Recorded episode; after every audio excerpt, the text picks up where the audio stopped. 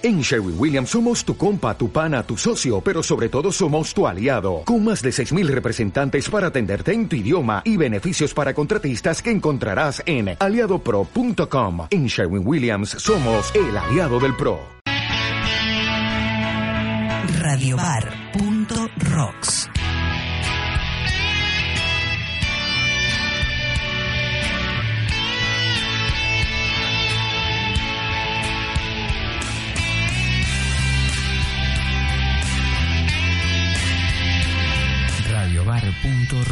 Al aire, cultura independiente.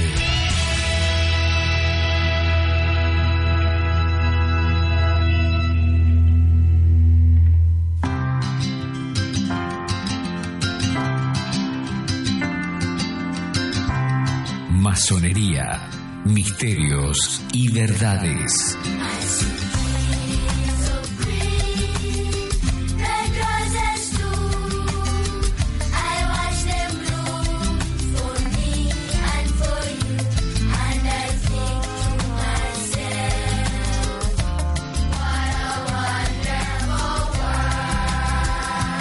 Masonería, misterios y verdades.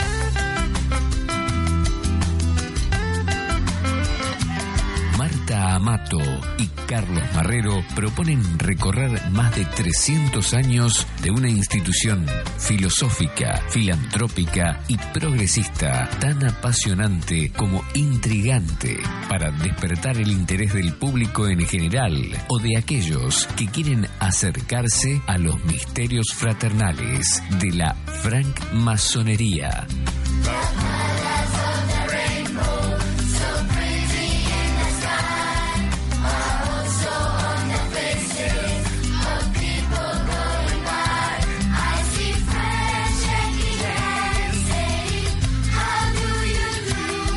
Y aquí estamos, muy buenas tardes, el cuarto programa, la verdad que todo un desafío. Y lo vamos transitando de la mano de la gente que está interesada en este tema, como también del público en general y nosotros mismos que queremos saber de qué se trata todo este mundo de la masonería, estos misterios y verdades. Me acompaña esta excelente mujer, madre, excelente persona, Marta Amato. ¿Cómo estás, Marta? Hola, buen día, Carlos. Muy bien, afortunadamente, acá con este cielo despejado que tenemos en Belgrano, que siempre nos pone el día lindo para nosotros de regalo, ¿no? Todos los sábados venimos con sol y ese sol lo quiero compartir con ustedes con un cumpleaños, Graciela Mila, hoy cumpleaños oyente también del programa y bueno, le mandamos un saludo afectuoso desde aquí.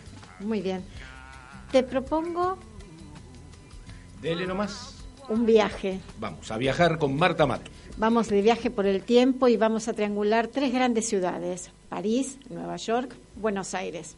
¿Qué tendrán en común estas tres ciudades? Voy anotando París, Nueva York y Buenos, Buenos Aires. Aires. Vamos. La realidad es que los tres lugares tienen una señora muy prestigiosa, muy amada y muy fascinante por muchas personas.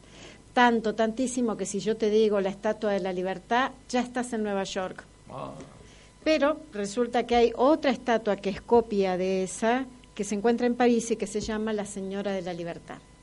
Es así que un señor Eduardo de la Boulache ideó la, la estatua allá más o menos por el año 1860 y tantos, con la idea cer- de cerrar, de ponerle un colofón a la guerra civil de Estados Unidos. ¿Y tiene la misma fisonomía? Tienen todas la misma fisonomía. El rostro pertenece a la madre del escultor. ¿Quién era el escultor? Nada más y nada menos que Federico Augusto Bertoldi, que era el escultor, uno de los más importantes que tenía en ese momento París. París sufrió una gran revolución urbana en 1870, camino al centenario de su propia independencia, porque, bueno, eh, se estaba urbanizando de modo tal que había que dejar testimonios claros para el resto de la sociedad y de la historia sobre los hechos acaecidos 100 años antes. Pero esa luz que se prendió con la independencia y eh, con la independencia de Estados Unidos y la Revolución Francesa no solo se encendió en esas dos ciudades, sino también en Buenos Aires. Y la realidad es que este señor Bertoldi hizo la escultura y otro señor muy conocido nuestro, que es Gustave Eiffel, eh, Eiffel. sí, el Mm. de la famosa Torre de París, Eh, entre los dos idearon eh, la monumental estatua de la libertad que se llama eh, nada menos que la libertad iluminando al mundo. Esa antorcha encendida, ese faro, fue un obsequio de los franceses a los estadounidenses. mayormente se hizo una recaudación que hizo el propio Bertoldi sobre el pueblo de Francia él viajó en 1871, se entrevistó en ese momento con el presidente Ulises Grant, que era el héroe de guerra más importante, o sea, hay que pensar en Abraham Lincoln como el ideólogo político de esa tremenda guerra civil que estuvo Estados Unidos, pero el brazo ejecutor de todo esto, y también masones, ambos dos, fue el general Grant. Cuando se entrevista con Grant es para pedirle por un sitio muy especial. Estaba entrando el barco a Nueva York sobre el río Hudson y él ve una pequeña isla en donde anclaban mayormente en espera los barcos. Qué mejor lugar para entrar a Estados Unidos que ahí donde había que quedarse muchas horas o tal vez días. Entonces, ese lugar que se llama la Isla de la Libertad es la que va a ser el domicilio definitivo de esta Estatua de la Libertad, como la conocemos hoy, iluminando al mundo, que mide 46 metros, pero su promontorio, edificado en hierro eh, por la ingeniería de Eiffel, la lleva a unos 93 metros. Bueno, la inauguración de esa mm, estimadísima buena señora sucedió el 28 de octubre de 1886. Y ahí es donde pegamos el salto y nos venimos acá a Buenos Aires, porque vos sabías que en el corazón de Belgrano tenemos una hermosa estatua de la libertad hecha por el mismo escultor, pero de menores dimensiones. Ahora que me lo decís, me estoy acordando, sí, un recuerdo vago tengo, decime. Bueno, está en la calle La Pampa y Virrey Vertis, tanto mm. esa estatua que está allí, al lado más o menos de mm, la fuente que tiene los peces que emanan agua por la boca. En las barrancas. En las barrancas. Y de la glorieta, medio escondida en la esquina de la Pampa y Virrey Vertiz, está esta estatua de la libertad realizada en hierro, porque digamos, eh, Bertolli y el Feil em, tienen este concepto de hierro más hierro. Eh, tanto la Estatua de la Libertad de Nueva York como esta de la que te estoy hablando tienen firma y sello. Y vos me dirás, ¿por qué firma y sello? Bueno, porque está hecha por Le Val d'Osne, que está en la calle Rue 8, que es la principal productora de esculturas del antesiglo, y es en ese lugar donde estos monumentales figuras femeninas colosas fueron realizadas. La rúbrica está hecha en el hierro, con lo cual es original, y mide nada más que tres metros. No tiene promontorio, no tiene base, ahí está esta eh, dama hermosa que tiene el rostro de la mamá de Bertoldi. Te llevo en ese viaje a decir que se inaugura en Buenos Aires el 3 de octubre de 1886. Hay una disparidad en las versiones, según el Archivo General de la Nación. Esto em, fue una donación, una compra que realiza la Municipalidad de la Ciudad de Buenos Aires y hay otros que dicen que no, que en realidad la dona un juez de paz de Belgrano con la idea de, bueno, mantener el estandarte de la libertad por encima de todos y que supuestamente la hizo, la hizo traer desde, desde París en 1875. Pero como no hay catastro, no la podemos verificar. Sin embargo, dentro de la misma ciudad de Buenos Aires, nada más que en Callao 450, casi esquina Corrientes, a mano izquierda, si te acordás, está el Colegio Normal Don Faustino Sarmiento. Y en el frontispicio de ese, de ese colegio, que además hoy, desde 2013, está declarado Monumento Histórico Nacional, tiene justamente una pequeña estatua de la libertad allá arriba, casi tocando el cielo. Bueno, es de Bertoldi también, está firmada también, y esa eh, es probablemente sea hierro pintado al bronce, al igual que la de las barrancas de Belgrano. Pero no termina ahí el viaje. ¿Dónde sigue? A 1.200 kilómetros de esta ciudad capital federal nos vamos hasta la provincia de San Juan. Se dice que hay una misma eh, estatua de la libertad. Esta vez llegó, hay dos versiones. La, la primera sería que llegó en 1909 con la idea de, eh, en agradecimiento del, del, mercantilismo francés hacia la Argentina por los negociados que sostenían en ese momento y en concordancia con el centenario de la Revolución de Mayo. Porque para muchos la Revolución de Mayo de verdad fue un gran paso y los franceses no querían dejar pasar la ocasión de hacérnoslo saber. Esa es una parte de la historia. La otra es que don Federico Cantoni, sanjuanino, sí, la hay, sí lo hay, estuvo de visita por París, se volvió loco con la versión de La Señora de la Libertad y eh, se entera que en Buenos Aires duerme en un depósito portuario una réplica de esa Señora de la Libertad, también firmada por Bertoldi, y que nadie decide su emplazamiento en Buenos Aires también un regalo francés hacia, hacia la Argentina. Entonces él la pide para llevársela a San Juan y se ubica en Parque de Mayo en principio, en los festejos de 1910, en el centenario, y después es trasladada definitivamente a la Plaza de la Libertad hoy día.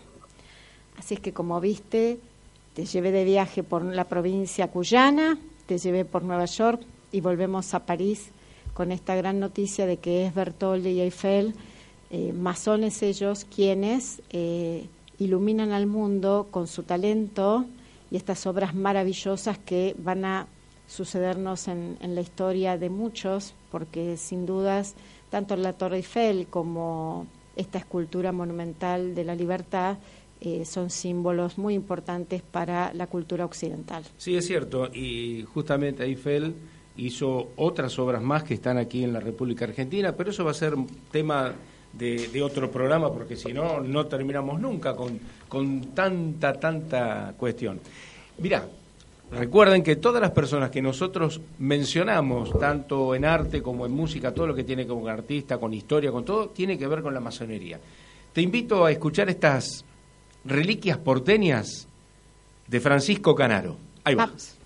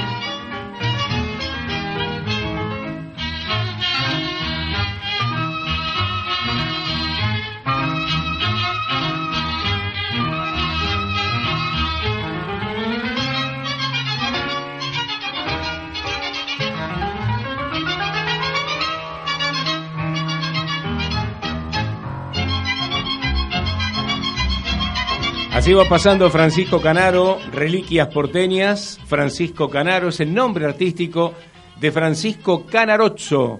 Nació en San José de Mayo, Uruguay, en noviembre de 1888 y falleció en Buenos Aires un 14 de diciembre de 1964. Fue compositor de tangos, violín y director de orquesta uruguayo. Fue además pionero del jazz junto con René Cóspito y Eleuterio Iribarren. Y a mediados de la década del 20, eh, en Uruguay fue popularmente conocido como Pirincho, en Argentina como Pancho, apodo común en gran parte de Hispanoamérica para quienes se llaman Francisco. ¿Por qué era apodado Pirincho? Porque al nacer la partera exclamó, al ver la forma de su pelo, parece un pirincho, aludiendo a un pájaro encrestado común del río de la Plata.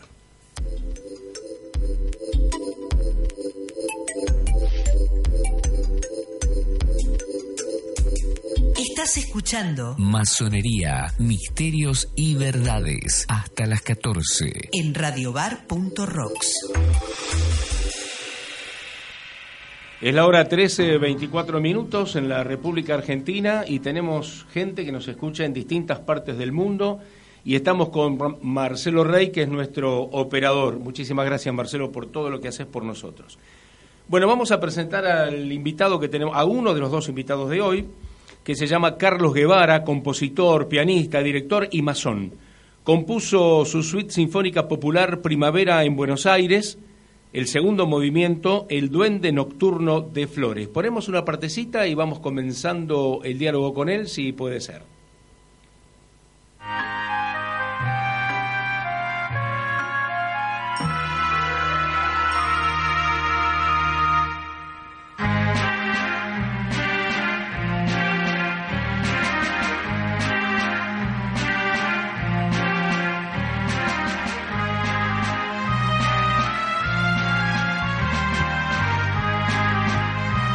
Guevara trabaja un lenguaje musical claro, melódico y ameno, en donde representa una noche familiar de Navidad en el barrio de Flores y al duende bailando un vals sobre los techos de las antiguas casonas.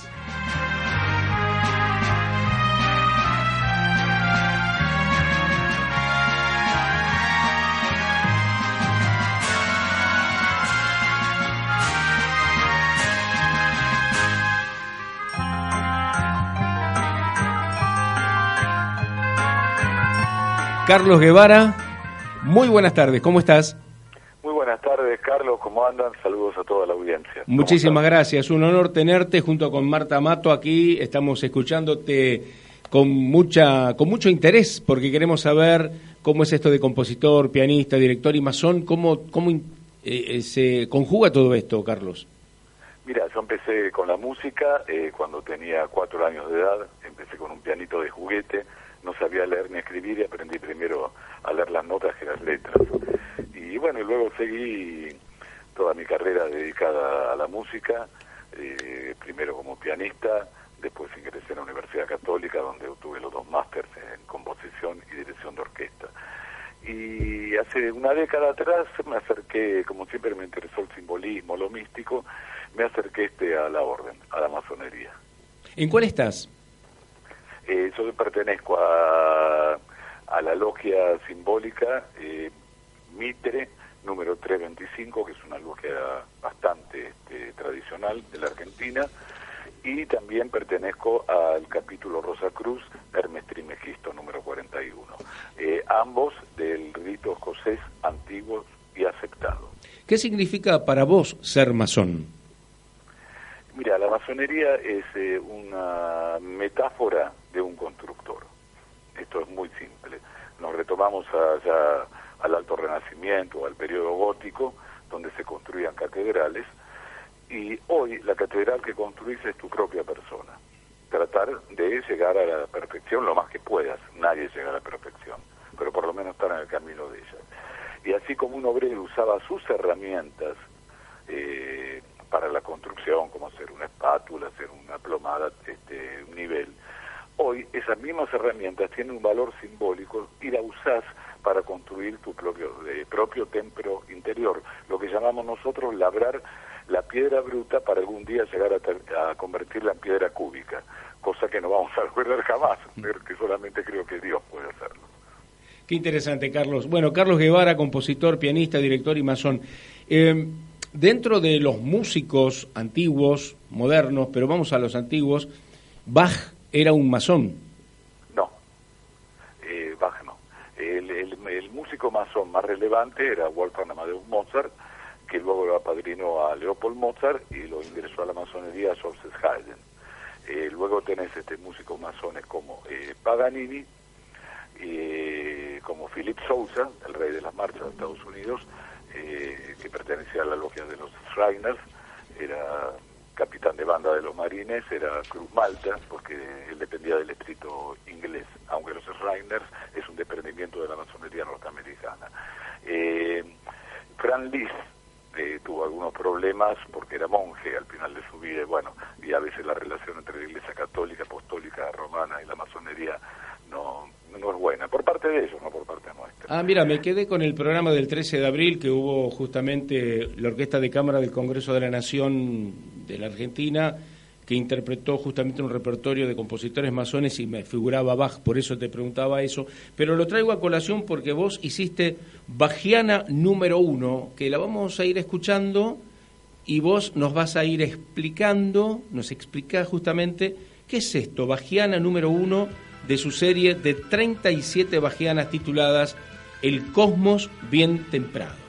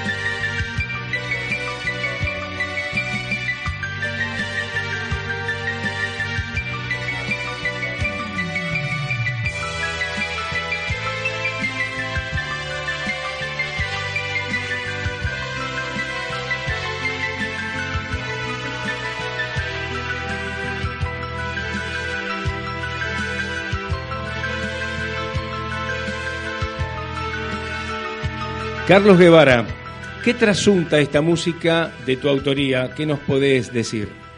Mira, las titulé Bachianas porque tienen un cierto aire a Bach y el título es una emulación a la obra de Bach llamada El clave bien temperado, eh, donde él demostró que se podía tocar en todas las tonalidades, en, esa época que los claves se podían afinar tranquilamente y poder ejecutar en todas las, eh, las 12 tonalidades. Eh, yo creo que el el fundamento de la tonalidad, lo que sería la tónica en la música, ahí lo comparo con el gran arquitecto del universo, que es el eje fundamental de donde todo el cosmos gira alrededor de ese eje, que todos somos parte de todos. Es una, gran verdad de, de, Hermes Trimegisto, como es arriba, es abajo. De todo lo que hagas aquí va a repercutir también en otro, en otro lugar. Está todo el universo mancomunado a eso me refería. Respecto a lo de Bach, te vuelvo a decir, eh, era muy claro, muy típico que la masonería contratara músicos para que formen la columna de la armonía. Y los iniciaban, pero no eran participantes, generalmente eran aprendices, supuestamente Beethoven también estuvo ahí. Eh, por la época, eh, la masonería, tal cual lo entendemos ahora, es en el siglo XVIII, o sea, Bach, de haberlo hecho, pudiera haber sido en los últimos años de su vida. Bach muere en 1750 y la masonería, si mal no recuerdo, la constitución de Arnes alrededor de 1730 y pico. Eh, no, no, es muy fuerte la historia, de claro. Y este es muy raro, pero no, no, no hay, no hay registros. Eh, vos sabés que la masonería lleva registros de las inscripciones de quiénes fueron. Sí, Mozart eh, completamente registrado como hermano masón eh, más, la última presentación en vivo de Mozart, de, murió dos semanas después, fue en la Logia de la Esperanza Renovada de Austria, donde estrena eh, su cantata masónica. Fue la última vez que se presentó en vivo. Luego quedó en cama y, bueno, lamentablemente falleció por la, la peste de la época. Me diste un buen título para ubicar ese registro y tenerlos el, próximo programa justamente. Y bueno, hablemos ahora de la Bajiana número 13, Carlos Guevara. Vamos a ir escuchándola despacito, suave, y nos vas a explicar ya en la despedida de tu nota, que ha sido un placer, de qué es lo que estamos escuchando. A ver.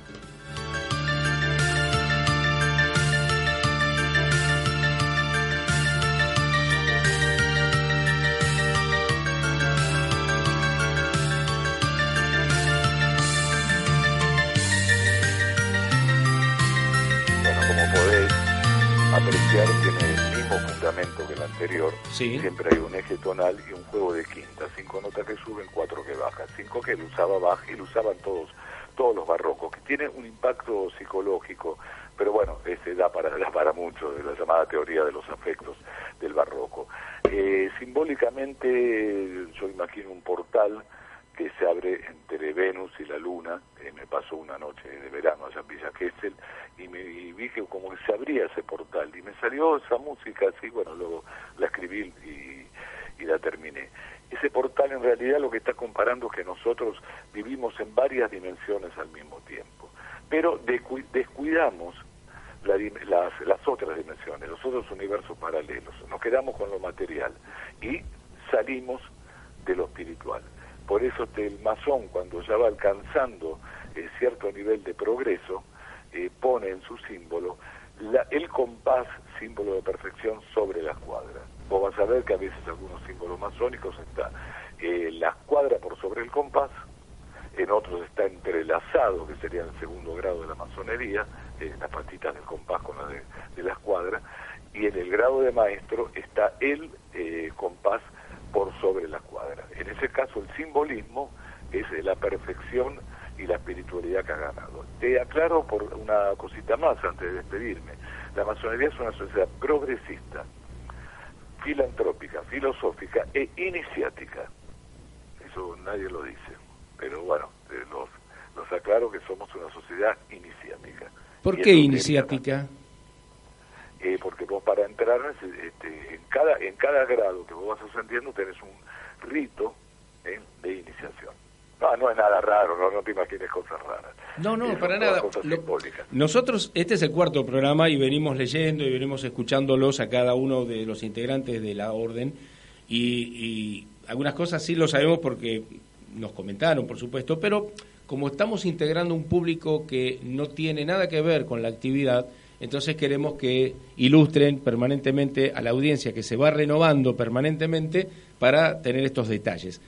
Así que bueno. Eh, no, te voy a, mira, me voy a, antes de despedirme te quiero dejar un concepto que lo dijo nuestro muy respetable gran maestre eh, en una de sus grandes maestrías, eh, hoy es actual gran maestre de la masonería argentina, pero en otra de sus maestrías hace ahora cinco o seis años atrás, no recuerdo si fue en el History o en el National Geographic, le preguntaron cuál es el secreto. Y el muy respetable gran maestro contestó, el secreto es que no hay secreto. El secreto lo forman los mismos que no conocen la masonería cerca de nosotros. No hay secretos. La masonería es discreta, pero no es secreta. No, no se imaginen, no se imaginen cosas raras como andan pululando por ahí. Quería aclarar eso. El secreto es que no hay secreto. Cualquier hombre de buenas costumbres y buena voluntad puede golpear las puertas del templo y entrar a la masonería. Carlos Guevara, compositor, pianista, director y masón, en nuestro programa Masonería, Misterios y Verdades. Y nos despedimos, y muchísimas gracias, Carlos. Nos despedimos con esta obra tuya, Bajiana número 13. Muchísimas gracias a todo, a todo el, este, el personal de la radio, a vos, a tu compañera, y bueno, les mando un este triplete de abrazos. Muchísimas gracias y como todas las personas que pasan por este programa, son siempre muy bien recibidos. Muchas gracias.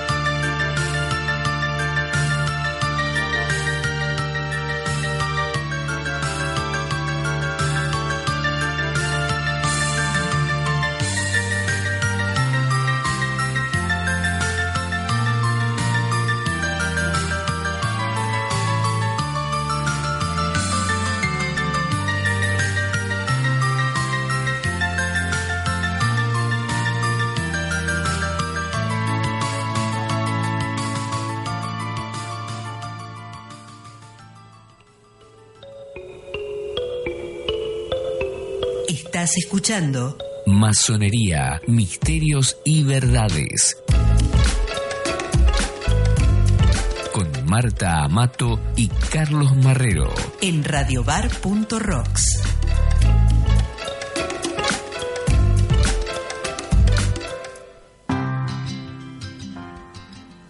Masonería, Misterios y Verdades, lo encontrás en el Instagram y en el Spotify. Es la hora 13.40 minutos en la República Argentina.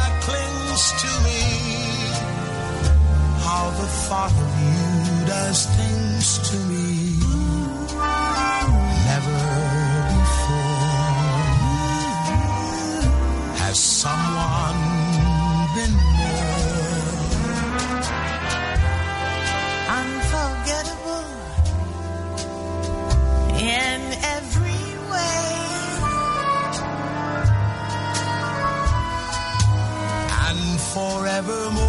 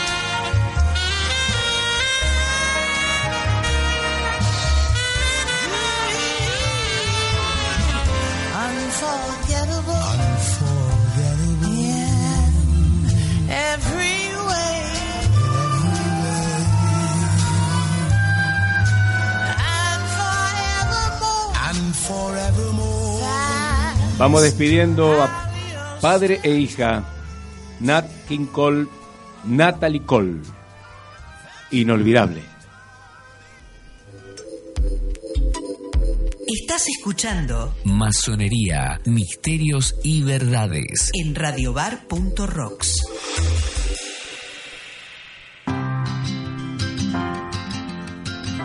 Cuarto programa, parece mentira, ¿no? Sí, la verdad. Cuarto programa, con toda la alegría, con toda la lo que significa hacer un programa de radio y, y bueno, Marta es muy entendida en temas museología y es una pata muy interesante en este programa y nosotros nos complementamos periodísticamente para eh, estar en este camino de la masonería, estos misterios y verdades. Vamos a conversar ahora con Julio Bernardés, profesor en letras clásicas, metriz sobre símbolos mitológicos en Francia, astrólogo y masón. Muy buenas tardes, Julio, ¿cómo estás? Hola Carlos, ¿qué tal? Un gran gusto. Bueno, mira, el tiempo nos corre, nos corre, nos corre. que yo no me llamo Bernardés, por favor. A ver. Me llamo Bernadés. Bernabés, ahí está. Bueno. No, no, Bernabé tampoco, Bernadés, con D de dedo. Ah, Bernardés, mirá. Pero no le agregues la R, por favor. Bernadés, claro. Claro, Bernadés. Bernadés. Qué importante es hacer el, el control de audiometría. Bueno, mil disculpas, Bernadés. Acá estamos. Julio, bueno, el tema que nos eh, motiva para conversar contigo es la razón por la cual Estados Unidos de América declaró su independencia en determinado horario. Es sumamente interesante. Lo que sucede es que Benjamin Franklin era un gran astrólogo y, y además eran personas maduras, eh, Jefferson, Adams, verdaderamente los hombres que se reunieron en Filadelfia en 1776 eran un equipo formidable, así hicieron el país más rico del mundo. Fíjate que la independencia la declaran a las 2 horas 45 minutos. Salieron de la cama para declararla. ¿Por qué? Realmente insólito, ¿no? Nadie hace una cosa así en un congreso. Pero lo que hicieron fue muy valioso porque colocaron en una en un tema, en un país canceriano, un ascendente geminiano formidable. Digamos que todo esto es el resultado de la hermandad, de la fraternidad masónica. Eran todos masones, esos hombres que estaban en ese congreso. Y bueno, te relato varias cosas. En primer lugar, la luna regente de cáncer estaba arriba de todo en el medio cielo. Es, digamos, el principal regente del país esto lo hace fluido, lo hace, digamos, avanzar todos los meses.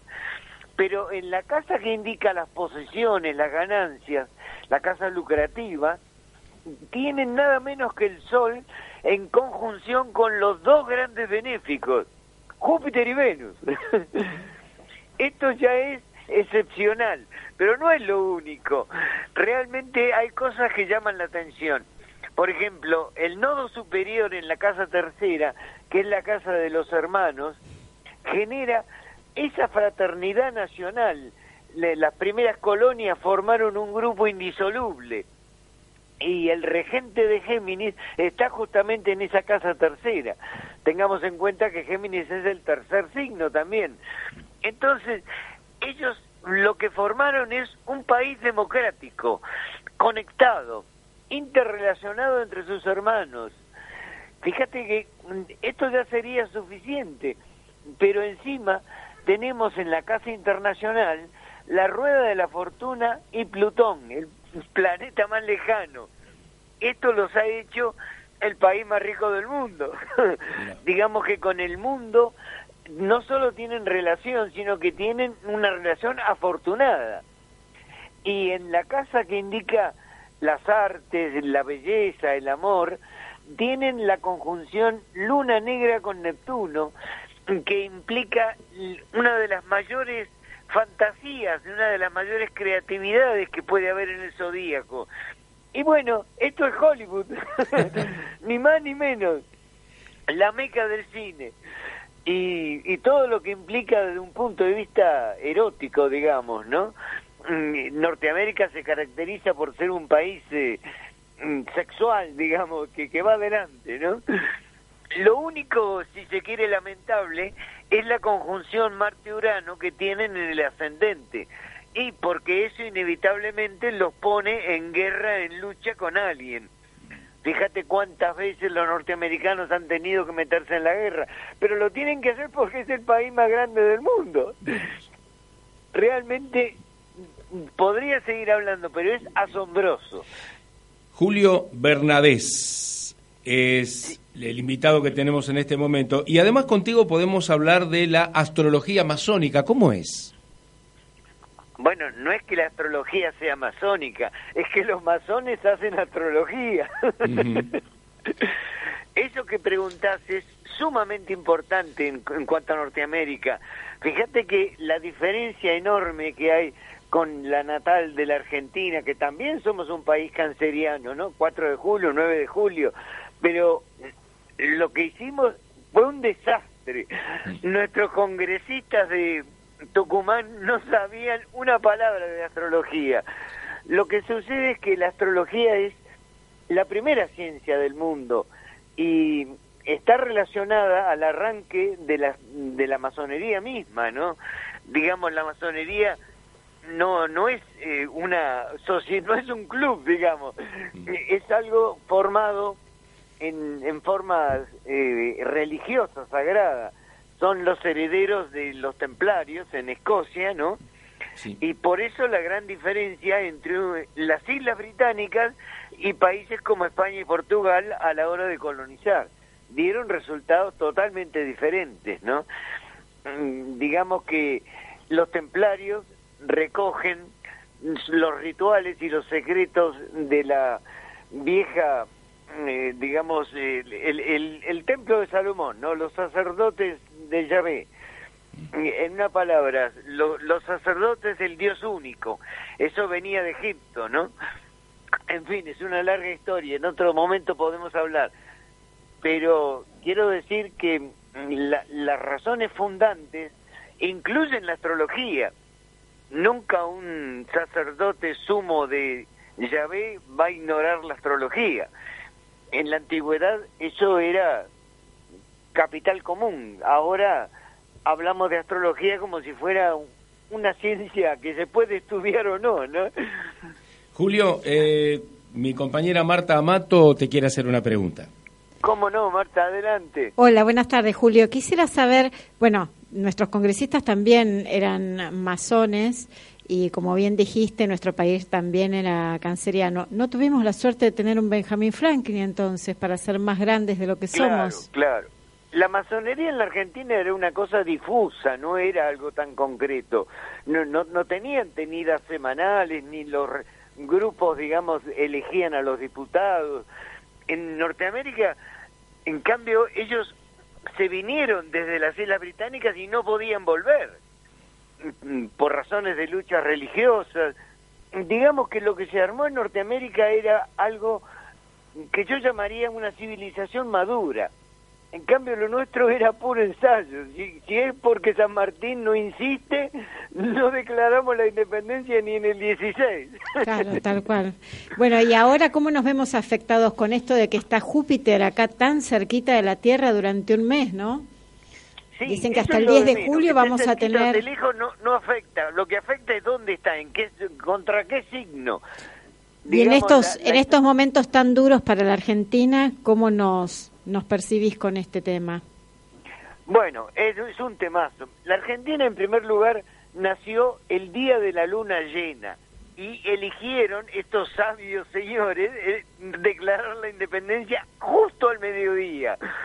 Bueno, esto es una barbaridad porque tenemos la perfecta oposición entre el Sol y la Luna. El Sol en Cáncer, la Luna en Capricornio. Eh, es como si dijéramos, el presidente argentino siempre termina por oponerse a su pueblo. Ah, bueno. Y nada menos que eso. Y, y no solo eso, sino que tenemos en el eje afectivo entre la casa del amor y la casa de los amigos la oposición de Marte con Saturno. Son los dos planetas duros, los dos planetas masculinos. Que estos dos estén enfrentados es lucha eterna. Fíjate que la Argentina nace con unitarios y federales. Sigue con todas las todos los enfrentamientos del régimen de Roca y los radicales, después radicales y peronistas, por decirlo un poco rápido, ¿no? Sí, sí, siempre estamos polarizados entre esta dualidad, unos y Fíjate otros. cómo hablamos de la grieta hoy en día, ¿no? Sí, sí, tal cual. Es decir, nuestro enfrentamiento va destruyendo parte por parte de la gran riqueza que nos regaló el tener Júpiter en el ascendente. Es un ascendente ambiguo en el grado 25 de Libra y después se extiende a lo largo de todo el signo de Escorpio. Nuestro grave problema son los argentinos, porque no pueden asociarse. En la casa de los socios está la conjunción de la rueda de la fortuna con la luna negra, es decir, lo mejor con lo peor. Y siempre damos vuelta y volvemos a empezar y volvemos a empezar. Entonces nuestro En destino este está sellado por la dualidad. Claro, siempre estamos luchando en dos bandos. En este momento no deberíamos estar pensando en el kirchnerismo que ya quedó atrás y sin embargo ahí está caminando, ¿no? Deberíamos tener una tercera instancia en medio de la grieta que la resolviera. No sabemos todavía quién. Sí, tal cual. Bueno, Somos unos campeones del- de, la pelea, digamos, ¿no? Qué bárbaro. Julio, eh, quiero decir que el próximo 12 de junio vas a estar dando una charla sobre vivir plenamente según la tradición. Esto Sí, será sí. a las 19 y 30 en el restaurante de la calle Medrano 152. Reitero, el próximo miércoles 12 de junio a las 7 y media de la tarde en Medrano 152, Julio Bernadés va a estar dando esta charla sobre vivir plenamente según la tradición. ¿Podés darnos un avance? Y bueno, es, es parte de lo que estamos hablando. Digamos, en la Argentina no vamos a resolver los problemas con un economista genial. Eso es importante, pero no es el problema de fondo. El problema de fondo es cómo vive la gente. Entonces yo voy a tratar de explicar cómo desde la más antigua tradición los seres humanos siempre han sido eh, mitad cielo, mitad tierra digamos, nuestro destino se construye entre el cielo y la tierra. Entonces, es muy importante que cuando hacemos grandes esfuerzos por resolver nuestros problemas, no nos olvidemos de conectarnos con el cielo, con los ángeles, los arcángeles. Cada, cada uno tiene un regente, un arcángel, según su carta natal. Eso es lo que voy a explicar digamos, no es que la gente tenga que cambiar toda su vida, lo que tiene que hacer es no olvidarse de que somos seres humanos y por lo tanto venimos de un creador superior y el cielo existe, no existe solo la tierra. ¿Me explico? Claro, claro, claro, claro. Bueno, bueno, Julio, eh, ¿y eso de cómo vive la gente, cómo, cómo es? ¿En qué sentido lo decís? ¿Cómo vive la gente? Yo quiero decir que vivimos enfrentados y que cuando tenemos que resolver un problema nos enloquecemos por encontrar soluciones materiales, pero antes que las soluciones materiales hay que conseguir las soluciones espirituales. Claro. Si no es como luchar en el vacío. Eh, los problemas argentinos son problemas personales. No es que los argentinos eh, sean una porquería y haya que matarlos, no. Hay que cambiarles el estilo de lucha y hacer que la lucha sea productiva. Este es el, el- el motivo por el que hay que orientarse y todos los esfuerzos políticos que estamos haciendo no llevan a nada, porque no es un problema político, es un problema personal.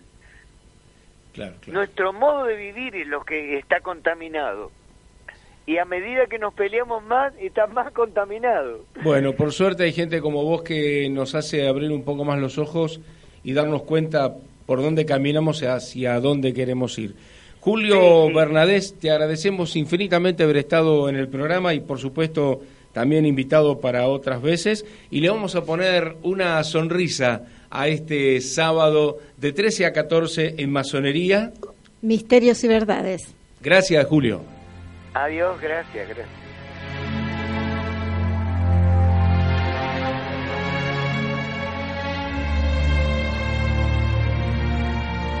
Y también le mandamos un saludo a Graciela Álvarez, que desde la zona del sur, en la Patagonia, están escuchando el programa. Muchas gracias.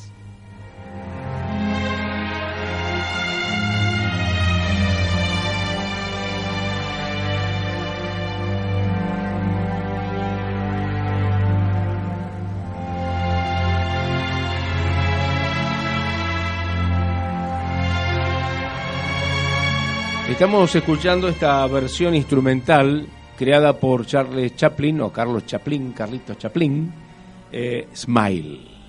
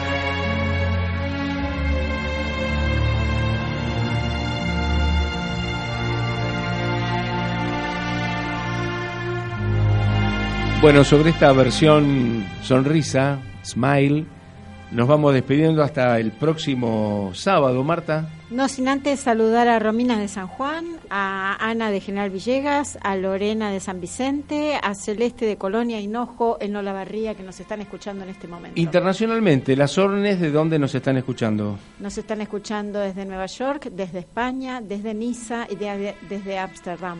México también. México también. Ahí estamos. Muchísimas gracias. Nos reencontraremos el próximo fin de semana a la hora 13. Masonería, Misterios y verdades. radiobar.rocks, República Argentina.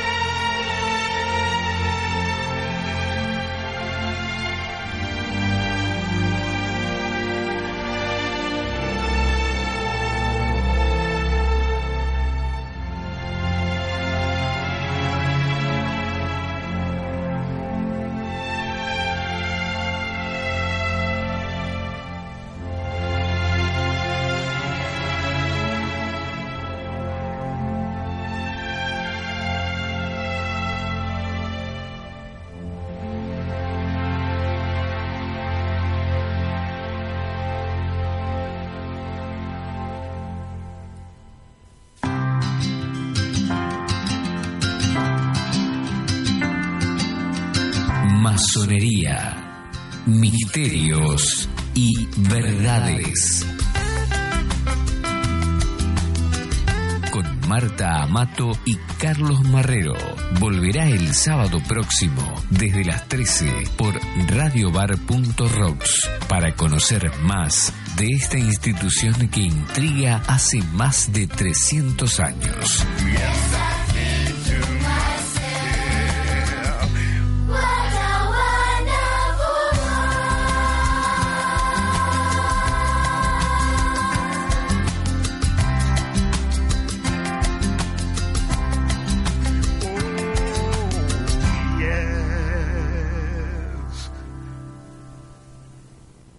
Estás escuchando radiobar.rocks.